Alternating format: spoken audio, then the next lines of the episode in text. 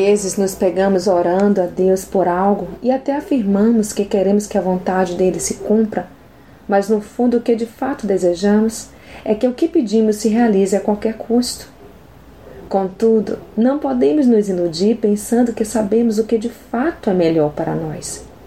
Nós nem mesmo temos ideia do que nos acontecerá dentro de instantes. Creia, mulher. Quando colocar algo de fato e verdade nas mãos de Deus, Ele vai te surpreender com o melhor.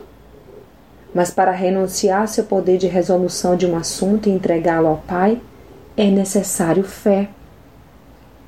A fé nos faz abandonar até mesmo o nosso direito de livre-arbítrio para que a vontade de Deus se cumpra em nós. Quando me entrego plenamente ao Pai, o que mais importa deixa de ser o que eu quero para dar lugar ao que Deus quer em minha vida.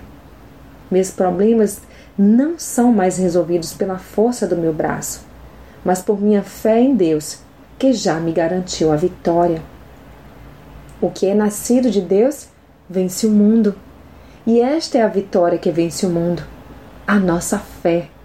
1 João 5,4 Se pedirmos alguma coisa de acordo com a vontade de Deus, Ele nos ouvirá. Leia 1 João 5,14. Então, o que necessitamos é de comunhão plena com Deus, para que conheçamos a Sua vontade e assim obedeçamos.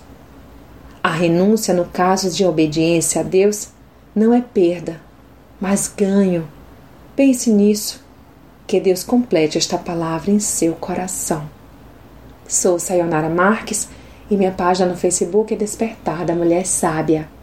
Fique na paz de Deus.